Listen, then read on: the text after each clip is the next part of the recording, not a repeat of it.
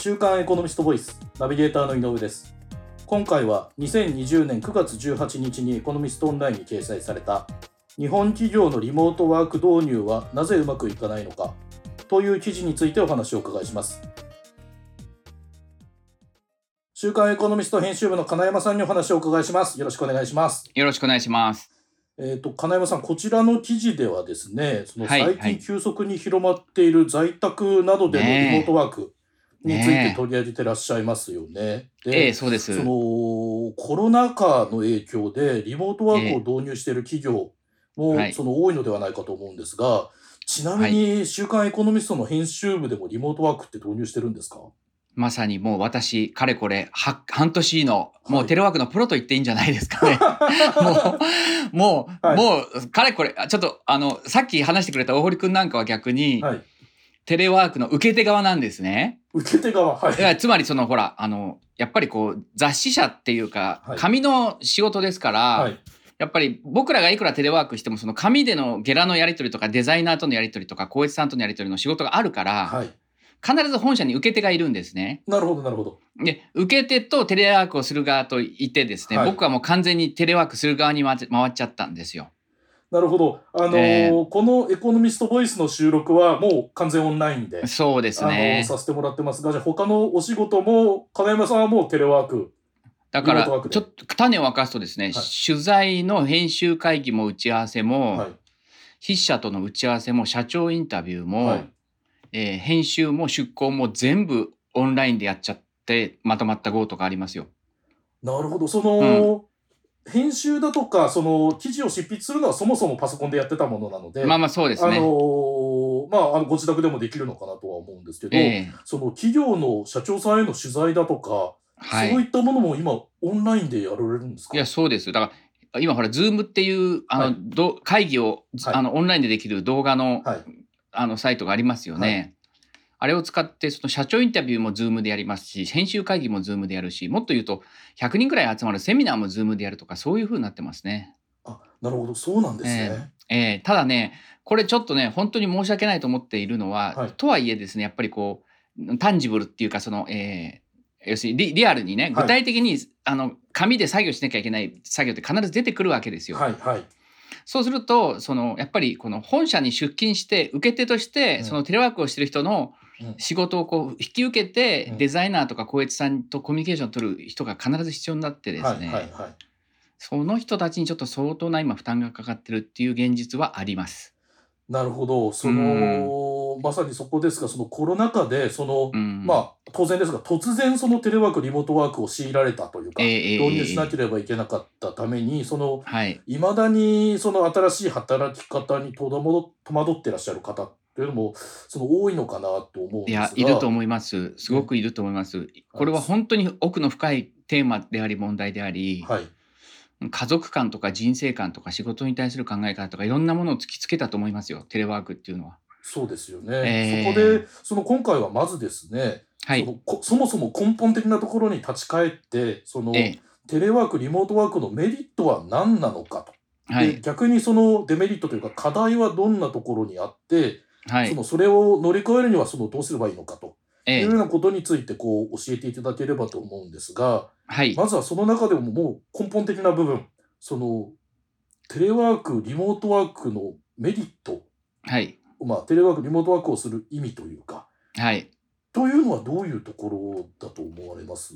いきなりド直球の質問なんですけれどもね、はい。えっと、じゃあ僕のまず率直な意見を言いますとね。はい。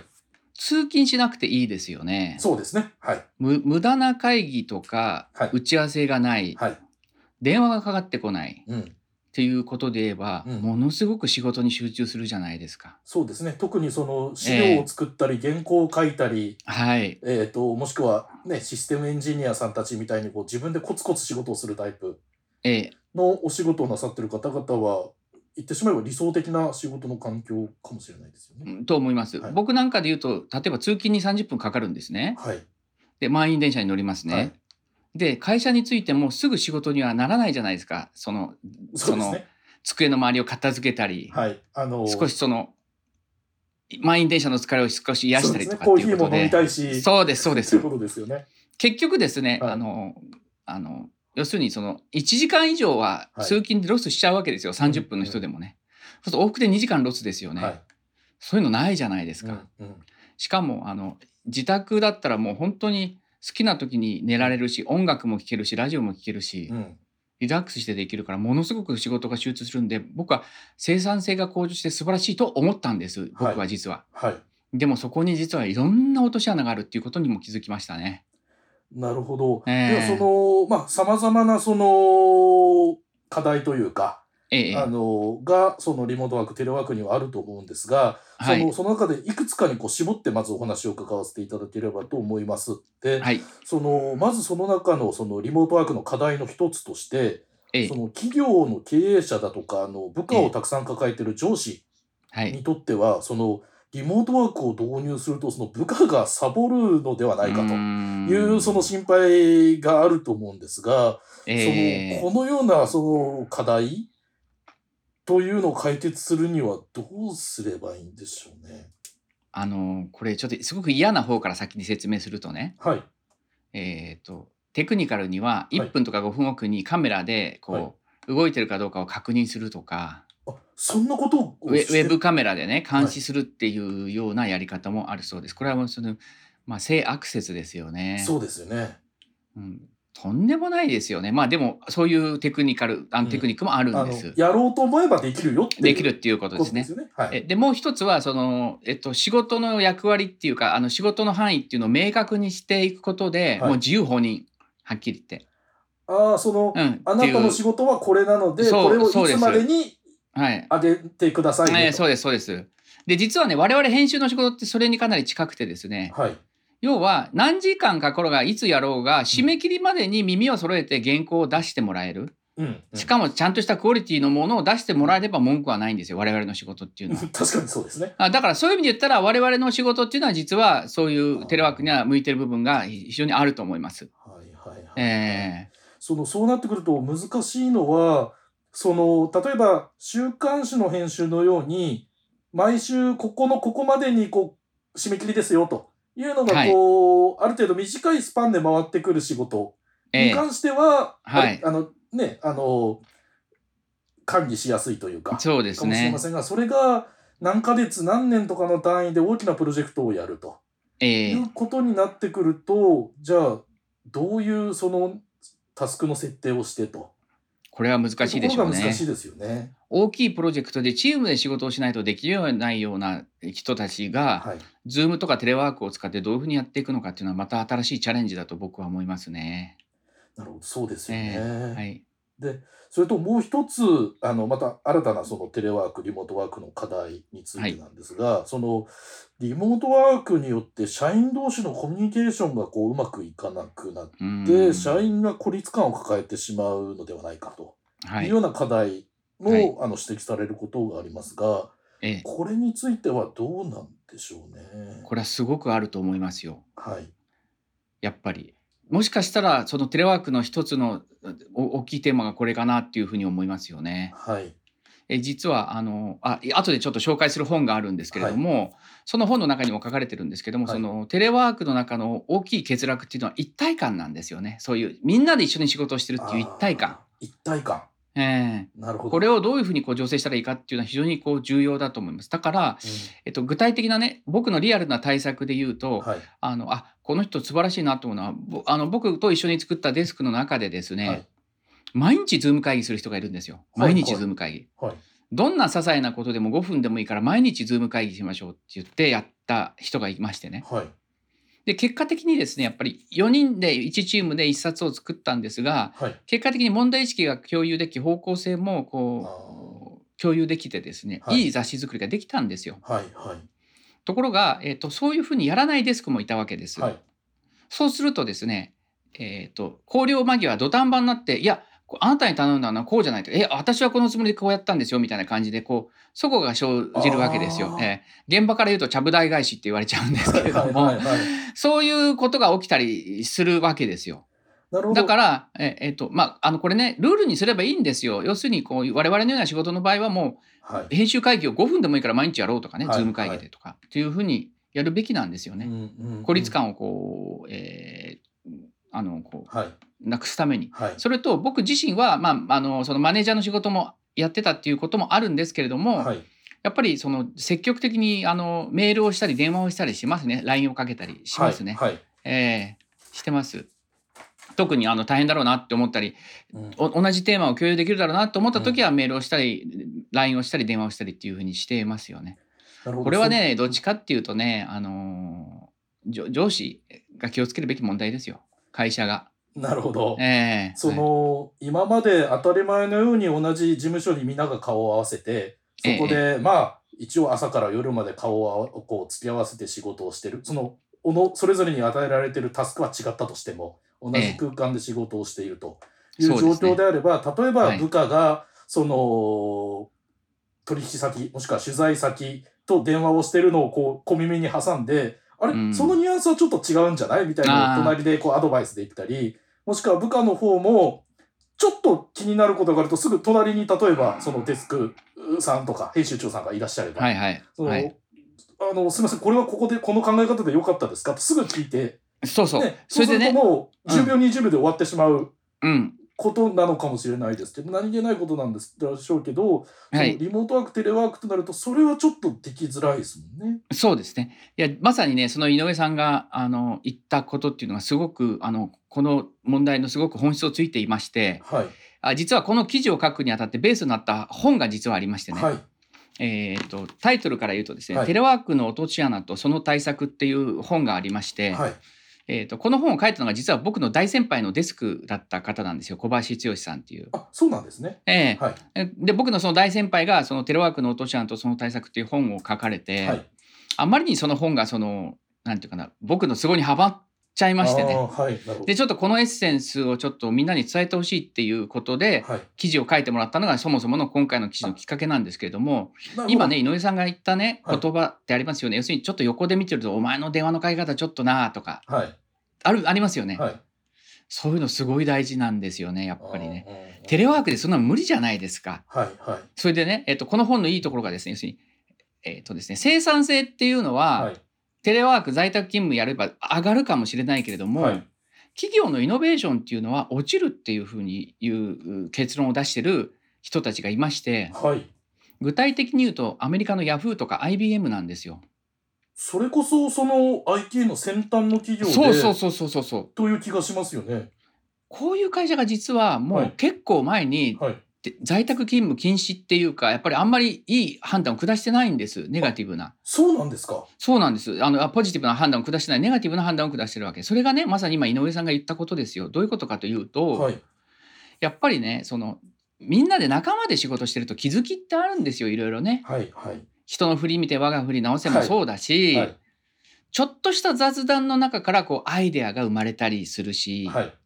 だから実はですねその、えっと、イノベーションっていうのはやっぱりチームでやんないと生まれないんだとうん。いう部分があって在宅とかテレワークはイノベーションをちょっと落とすんじゃないかっていうような結論から、ここに非常に疑義を呈してきたのがヤフーであったり、IBM なんですよ。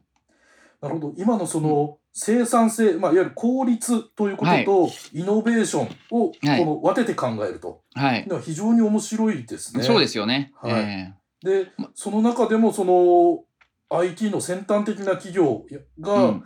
その生産性は確かにテレワークは上がるかもしれないけれどもイノベーションは起きないんだと。ええ。いうことで、もう数年前にその在宅の業務をこう禁止していたりとか。ええ。というのは非常に興味深いことですよね。でもね井上さんも多分あると思うけど僕もそうなんだけれども、はいなんていうかな新しい取材さなんか、まあ新まあ、僕のは新しい取材先なんだけどね。はい。新しい取材先を開拓するにしても、はい。ちょっと企画をもうちょっとこうブラッシュアップしたいっていう時でもやっぱりこう雑談からなんていうか、はい。ちょっとしたこうディスカッションから出てくるケースってすごく多くて、はい。それってやっぱり2人より3人ですよね。3人よれば文字の知恵じゃないけれはい。ども、はいやっぱりそういう、まあ、飲み屋の席でもいいし、はいまあ、はい。会議の席でもいいし、まあ、どっちかというとですね会議の席よりもはい。机の上での雑談とか、はい。昼飯の時のちょっとした会議とか、はいはい。飲み屋の席とか、はい。そういうところでの雑談からひょうたんからこうまでこうなんか企画がブラッシュアップされたり「はい。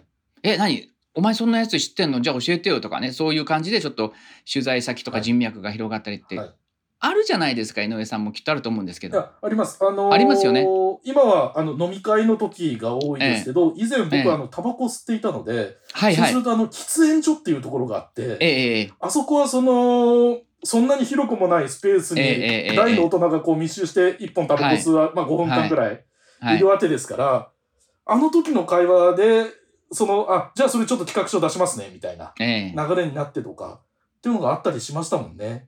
全く同じで僕ももうタバコやめましたけど10年ぐらい前までタバコ吸ってる時はまさにその喫煙室でそういう会話をよくしましたね。はい、ええでこれはねテレワークとか在宅勤務じゃ無理ですよそうでやっぱり。すよね。ええいやだからこのいいとこ取りをしてる会社もあるんです日立がそうなんです日立製作所がそうなんですけど、はいテレワークは週3日までで本社にも来てねっていう形でですねはい。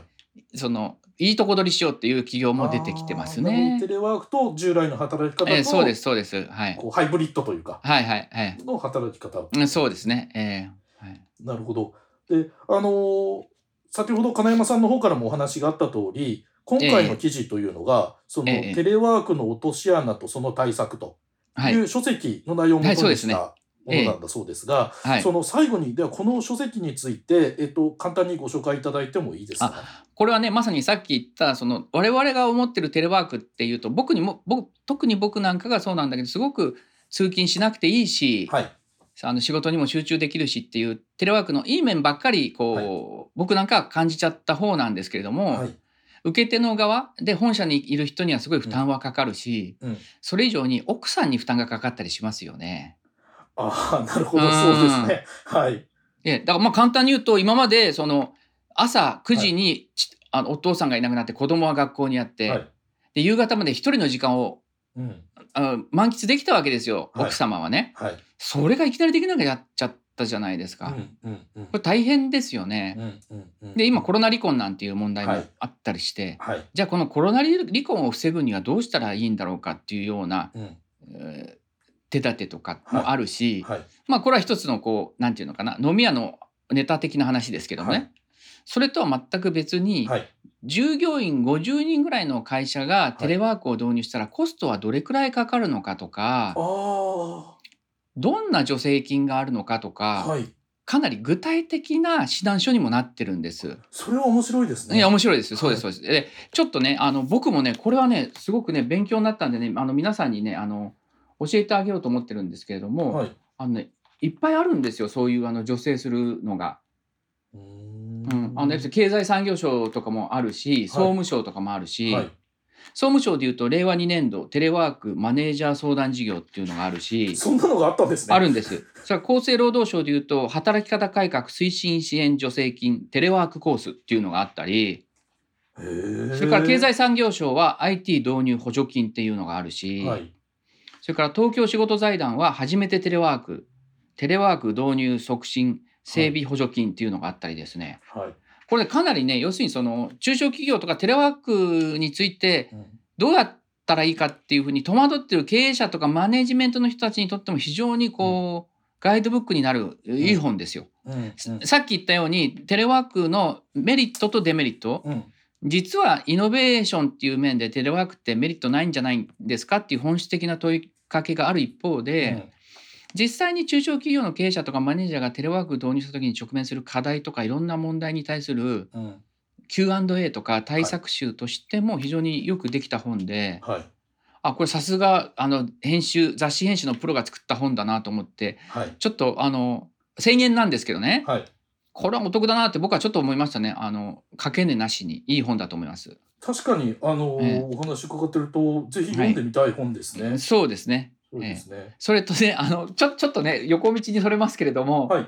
あの要するにテレワークであ明らかになったのは働かないおじさんだっていうコラムがあってほあのやっぱりほらテレワークってそのあぶり出すじゃないですかその職場ではなんかちゃんと仕事してるように見えるけれどう。もあ実際は働いてないんじゃないんですかっていあ。うね、はい。あのーえあのおじさんは、なんか偉そうに若いえのに口言ってるけどは出してるけど、そうそうそううんということですね。うん、でそのテレワークであぶり出された働かないおじさんを7つのタイプにこう分けて その意図的に働かないガチタイプとかとにかく言い訳なサボりタイプとか、はい。